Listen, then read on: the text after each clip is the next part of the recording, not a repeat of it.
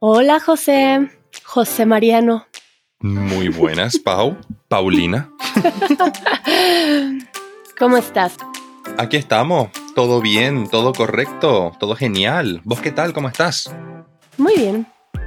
¿De qué vamos a hablar hoy, José? ¿De qué vamos a hablar hoy? Me interesa mucho y me gusta mucho que me hayas hecho esta pregunta. Hoy vamos a hablar de la ortografía. La ortografía. Chan, chan, chan. Para empezar, me gusta esa palabra, ortografía. ¿A qué es bonita? Ortografía.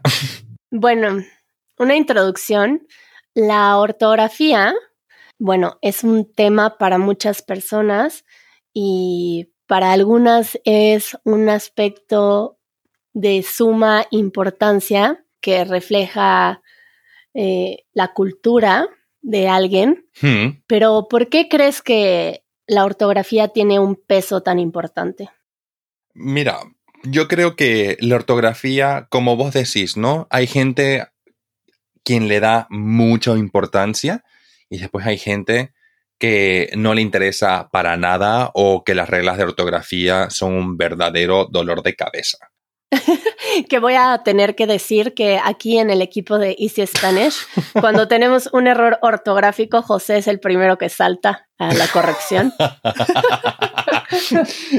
es que me gusta tener cuidado con la ortografía, la verdad. Bueno, sobre todo cuando estamos participando en la enseñanza de un idioma, creo que para nosotros es algo importante.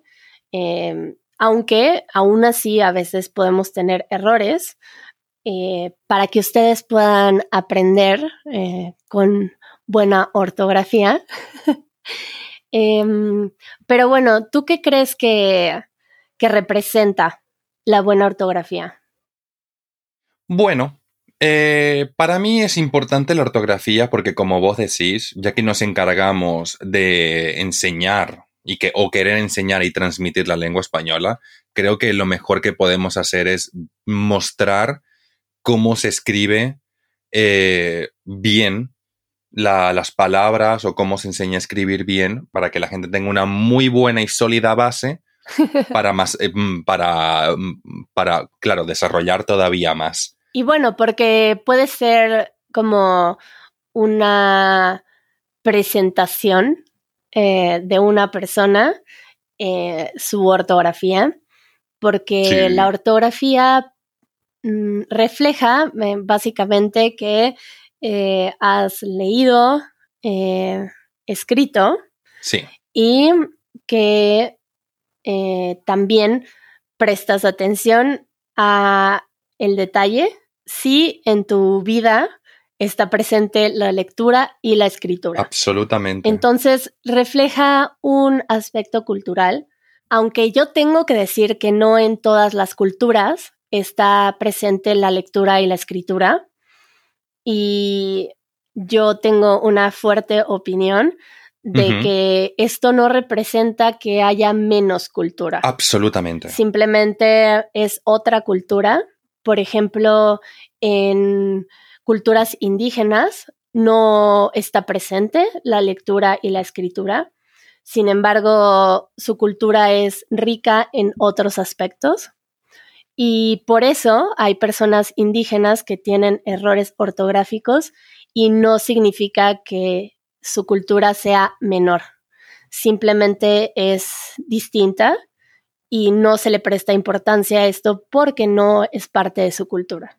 Estoy 10.000% de acuerdo con vos. De las primeras cosas que aprendí cuando entré a la carrera es que, claro, yo antes de entrar a la carrera yo era también como muy de normas, de se escribe así y, y tengo cero paciencia, cero tolerancia para la gente que comete errores y tal. Y luego cuando llego a la carrera me dice una profesora, eh, la escritura es completamente ajena a la lengua es completamente secundaria. Hay miles de lenguas en el mundo que no se escriben, que no tienen escritura y no dejan de ser lenguas, y no dejan de ser lenguas o no son peores o mejores que cualquier otra. Simplemente son lenguas. Y nosotros, pues mira, mm, venimos de una cultura que sí tiene escritura y sabemos también la, las ventajas y la facilidad que también tiene el tener escrito, pero, pero no pasa nada por no, por no tener escritura, ¿no? Pero claro, también estamos en el hecho de que la escritura es una de las mejores maneras también que tenemos hoy en día para transmitir información, ¿no? Y para poder leer e interpretar bien estos textos, pues tienen que estar escritos con unas ciertas reglas, por así decirlo. Suena fatal decirlo, lo sé. Pero para que nos podamos entender dentro de lo posible con la mayor exactitud.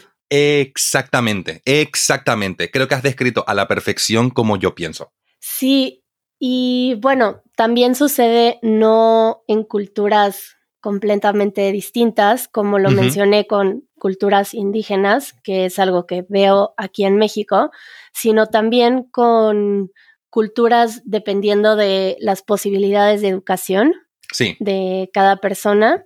Y en México sucede mucho que las personas no aprendieron a escribir y a leer porque su forma de crecer, eh, la educación que tuvieron, no es la misma que tuvimos otras personas. Entonces, eh, la ortografía eh, refleja un aspecto cultural que, em, que se vuelve esta carta de presentación para, para muchas personas. Si uno tiene buena ortografía, quiere decir que fuiste una persona educada a través de una institución, de libros, etc.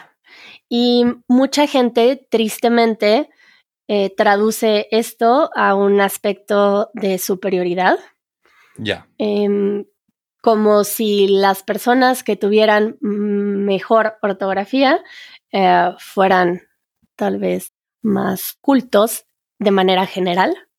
Entonces, por eso quería hacer esta diferencia. Claro. Es un tipo de cultura el que refleja la ortografía, tampoco la de mérito, es algo importante en ciertos aspectos de la vida y tal vez una buena ortografía es muy útil para cierto tipo de trabajos, por ejemplo. Exactamente, exactamente. Esta misma profesora dijo una frase que me encantó, que es que el bebé aprende a hablar y luego aprende a escribir.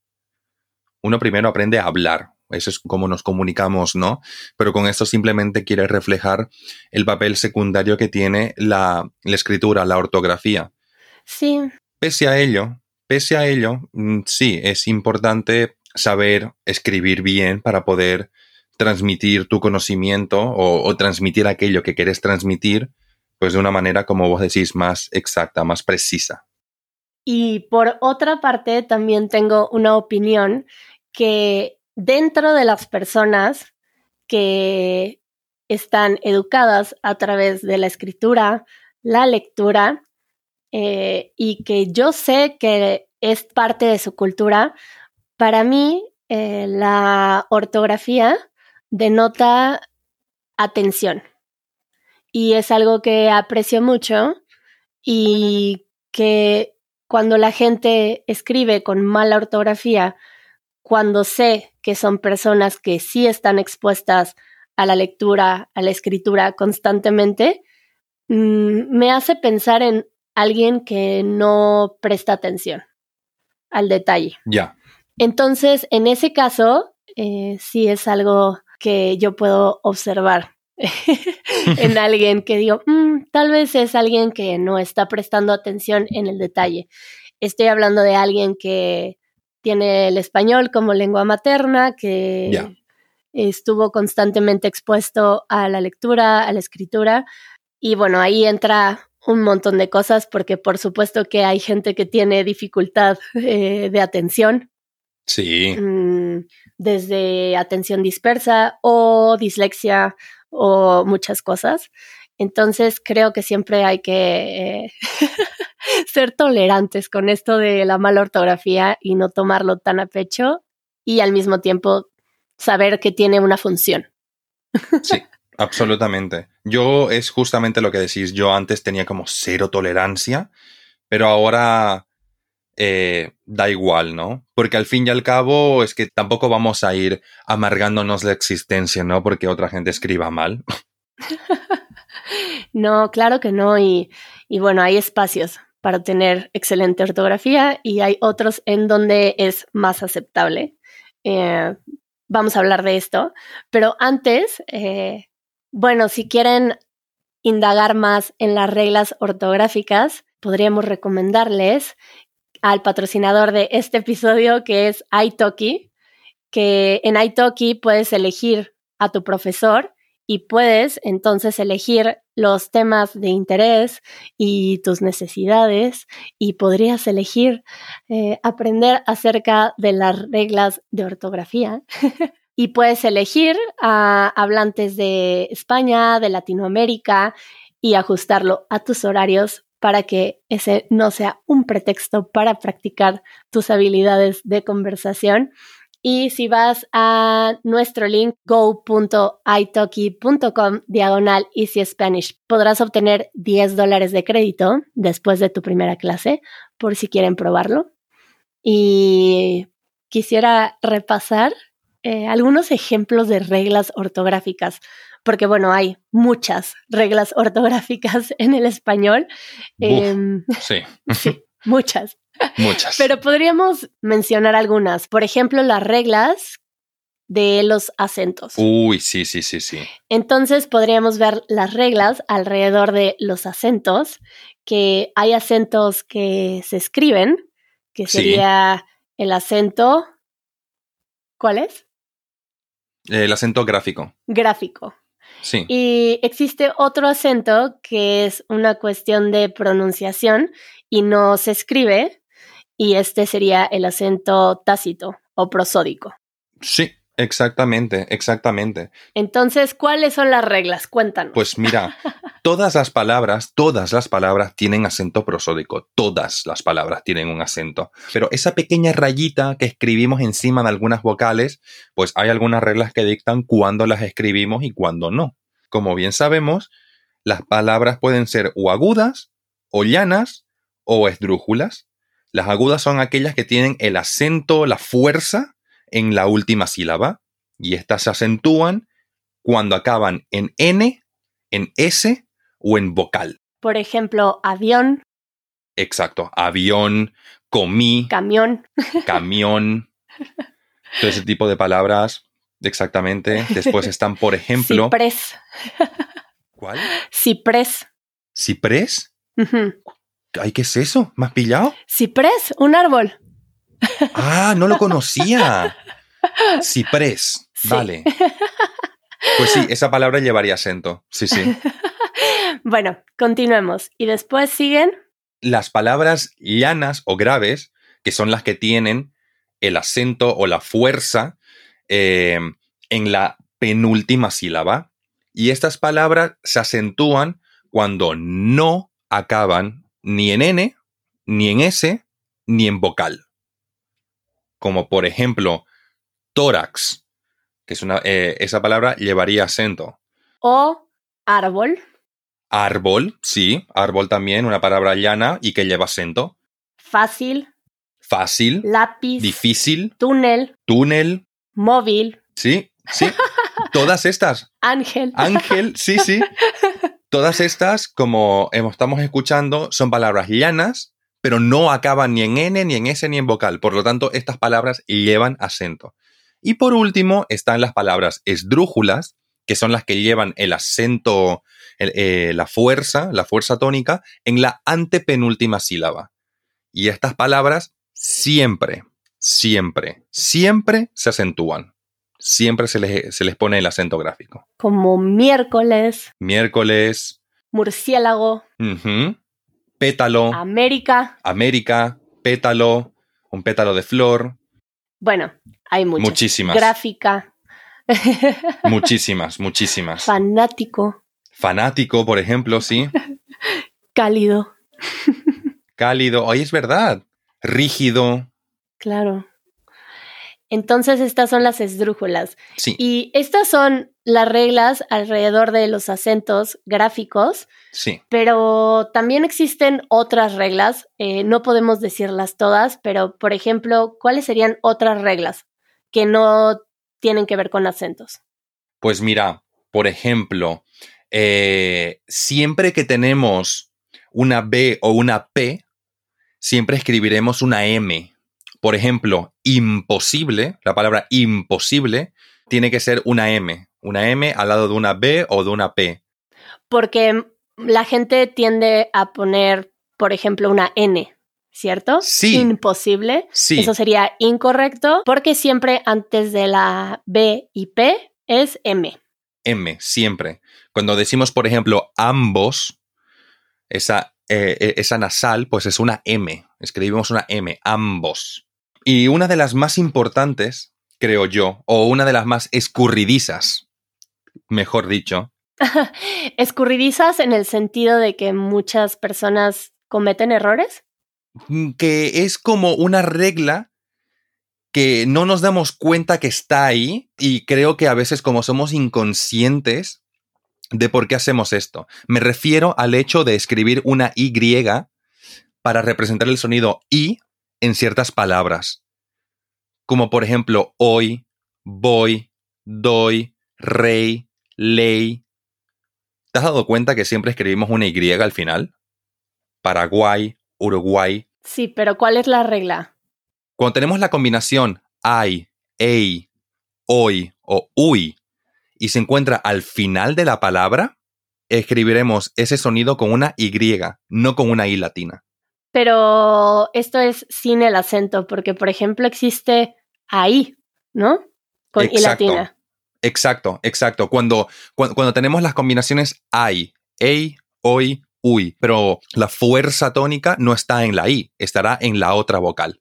Ex- es lo que vos decís. Por ejemplo, en las palabras como ahí, Aquí, a- aquí, pero no, no, no. Aquí no sirve porque aquí sí, o sea, me refiero ahí Mm, y sí. aquí tienen eh, el acento ya sea gráfico o tácito en la Sí. I. en la I, en la parte final, sí, sí. Ok, Por ejemplo, Paraguay, Uruguay, escribimos esos nombres con una Y final. qué guay. Como, exacto, exactamente, qué guay. Otra palabra más. Bueno, eh, no podemos decir todas las reglas, pero ahí fueron unos ejemplos. Sí, Este, yo quisiera hablar de estos errores que son aceptados cotidianamente, por ejemplo, en los mensajes de texto. Eh, errores de ortografía o de puntuación. sí, lo más típico es que en la vida, bueno, he visto muy, muy, pero muy poca gente que escribe el primer signo de interrogación o exclamación en los, en los textos, en los textos de, de- de teléfono. Yo nunca lo hago. Sí, a veces lo hago, por ejemplo, en el chat de Discord, como para mostrar que es la forma correcta. Entonces, tal vez en un correo electrónico eh, más formal se utilizaría eh, ambos eh, signos antes y después, Exacto. pero en los mensajes de texto casuales es lo más común que únicamente se utilice el signo de el final de la oración.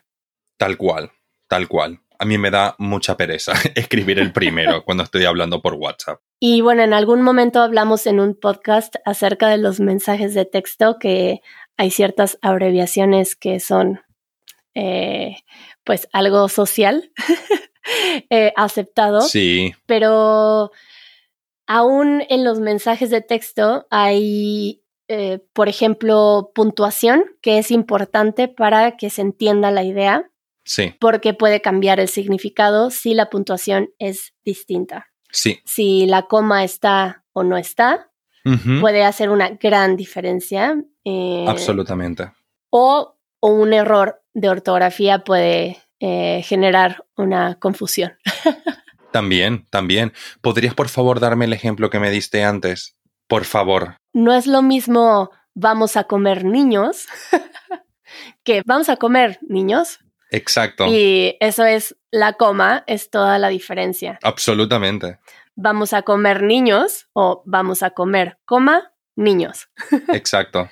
Y de esos hay muchos ejemplos eh, que pueden causar confusiones, como eh, no huele a gas o no, coma, huele a gas. Exacto. No huele a gas, no, huele a gas. Eh, y esos eh, signos de puntuación son muy importantes para la comprensión, incluso en los mensajes de texto. Y bueno, y de ahí hay algunos que no te hacen confundir el significado, pero aún así eh, pueden llegar a ser molestos como para algunas personas. Estoy segura, José, que tú tienes algunas faltas ortográficas que te causan más conflicto que otras. Eh, estoy hablando de, personas que obviamente hablan español como primer idioma y que por supuesto que siempre existe eh, una comprensión para aquellos que están aprendiendo español, entonces no es algo por lo que se deban de sentir estresados. Pero es gracioso. Absolutamente. Esto no es ningún ataque a nadie, simplemente particularidades nuestras. Eh, hay una que me chirria un poco, que es cuando, ¿sabes los dos puntitos sobre la U? La diéresis. La diéresis. Sí, que se utiliza para explicar que la U se pronuncia cuando tenemos G-U-E o G-U-I. Pingüino. Exacto, pingüino, cigüeña, vergüenza, Todas estas palabras, por ejemplo, llevan diéresis. Y como diéresis. Y como mucha gente, como hay tan pocas palabras que la llevan. Y eh, no y son palabras como que tampoco tan comunes. Pingüino, ¿quién va a hablar de pingüinos eh, todo el día? Eh, claro, pues entonces es un signo ortográfico que es fácil de olvidar. Y mucha gente, por ejemplo, cuando escribe, por ejemplo, vergüenza o tal, lo escribe sin, sin diéresis. Hay gente que lo escribe sin diéresis. Y entonces a mí eso como que, eso a mí me molesta un poco. Eso de la vergüenza. Exacto. Es que no es lo mismo decir vergüenza que vergüenza. Vergüenza para comenzar no existe y suena casi hemos este como casi con connotación sexual. O sea, y no es lo mismo decir vergüenza que vergüenza. Entonces, esa es la, una de las pocas que verdaderamente como que me hacen eh, titilar el párpado, ¿sabes lo que te quiero decir? ¿A vos, por ejemplo, tenés alguna que digas, uff, eso ha dolido? Em, no en una cuestión que me moleste en sí la falta de puntuación u ortografía. Sí. Pero cuando hay ciertas eh, ciertos signos de puntuación que se salta la gente eh, por flojera, yo creo. Ya. que hacen que sea torpe la comunicación. Ya. Por ejemplo, que me digan como, ¿cómo estás? Y que no pongan el signo de interrogación, aunque puedo adivinar que me están preguntando cómo estás. Ya, ya. Pero yo leo, ¿cómo estás? Exacto. Así como estás. Sí, sí, sí. Y, me dificulta porque en algunas ocasiones eh, puede haber una malinterpretación y hay ocasiones en las que ese eh, hecho de haberse saltado un signo de puntuación puede generar malentendidos. Y yo tengo algo con la comunicación que me interesa mucho que dentro de lo posible logremos comunicarnos y entender lo que la otra persona nos quiere decir. Y de por sí, en los mensajes puede haber confusiones de comunicación y cuando no existen estos signos, más posibilidades de confusión. Entonces, eso me molesta cuando alguien que sé que sabe que se necesita un signo de interrogación y que no lo ponga, solo estoy pidiendo uno no dos. sí, sí, sí, sí, exacto. Eh, eso me causa conflicto. Y mm, antes tenía más conflicto con, con ciertas eh, confusiones de J, G. Eh, ahora me relajo más, o la falta de la H, por ejemplo. Em, ahora lo que me sigue resonando en el oído es esta cuestión de decir, eh, digo decir porque esto sucede más en la forma hablada que en la escrita. Pero cuando la gente dice hablaste, dijiste. Uh, sí, em, sí, Hay algo que causa como un, así como un... ya, ya, ya, ya. algo de, ajá, me, me causa un poco de conflicto y me tengo que detener de corregirlo. Ya, ya, ya, yo hace tiempo que también dejé de, hacer eso porque también encontraba que era muy insoportable. Eh, pero bueno, esto es muy común en México, que la gente diga eh, viniste, dijiste, hiciste. Em, otra que dicen mucho es, por ejemplo, eh, nadie. Nunca lo había escuchado en serio. Ajá, en vez de nadie dicen nadie o dicen diferencia en vez de diferencia. uh, eso no lo había escuchado nunca. ¿Cuál es otra muy común en México? A ah, que dicen eh, aigan en vez de hayan. Uh, vale. Que hayan hecho. Ya. Em, y así hay muchos errores por eh, pues por la cultura de México y que hay una, um, un porcentaje altísimo de analfabetas y es más común que la gente aprenda eh, el idioma hablado y estos errores se van transmitiendo eh, de generación en generación, eh, pues con el vecino, con el amigo y, y así se vuelve algo muy común. Entonces luego se traduce eso a lo escrito que hacen estos errores ortográficos eh, por, eh, porque en su cultura no existe eh, de forma tan accesible la lectura.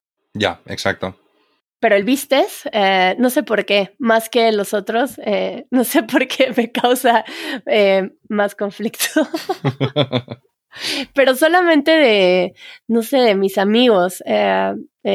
A veces siento que puedo tener más empatía con personas que tienen una cultura distinta, pero a veces tengo la ilusión de que mis amigos tienen la misma cultura que yo y quiero corregirlos. ya, ya, ya te entiendo. Pero sí. Em, bueno, y luego existe eh, otro aspecto que sería cuando la ortografía se vuelve un chiste. bueno, te podría hablar que en México es algo que sucede mucho, que hay letreros en la calle con faltas ortográficas y que resultan ser graciosos, porque el error hace que el significado cambie por completo y que resulta ser muy gracioso. Dame algunos ejemplos, porque también le he visto bastante. Los típicos letreros con unas faltas abismales y la verdad es que hace mucha gracia. Bueno, eh, hay muchos letreros en México que creo que he compartido varios en el canal de Discord de memes y chistes, porque es algo que aprecio mucho, porque tiene que ver con el idioma y el idioma escrito. Bueno, hay de diferentes formas de chistes. Por ejemplo, hay un letrero que dice vidrios con B grande. Uf, ok. Y dice, lo escribimos mal, pero los colocamos bien. Ole, ole, ole. Tremendo. Mis respetos. Y la gente juega con eso o puede que no sea intencional, pero se vuelve algo gracioso. Tendría que buscar algunos, entonces lo compartiré en Discord cuando se publique el episodio, pero existen muchos y mm, bueno, creo que podría ser un episodio completo de errores comunes en, en México. No sé, me interesaría saber si hay errores similares en España que en México, porque ahora que te mencioné los de Aigan, que al parecer no son muy comunes en España. Claro que sí. ¿Sí? ¿El Aigan? Sí. Ah, uh, Vamos, ahí la tira, ahí la tira. Ya, vale, pues hagamos esto. Eh, trato. Vamos a enseñar unos cuantos errores por Discord. Busquemos unos cuantos y los ponemos. vale, entonces eh, lo demás lo comunicamos por Discord y nos escuchamos pronto, José. Todo un gusto. Como siempre, Pau, nos vemos prontito. Adiós. Chao.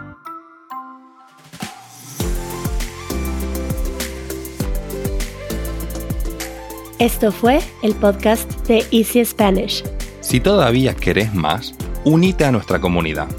Nuestros miembros reciben una transcripción interactiva, el vocabulario más importante de cada minuto directamente en la portada del podcast y un after show después de cada episodio. Para más información, visita easy-spanish.org diagonal community.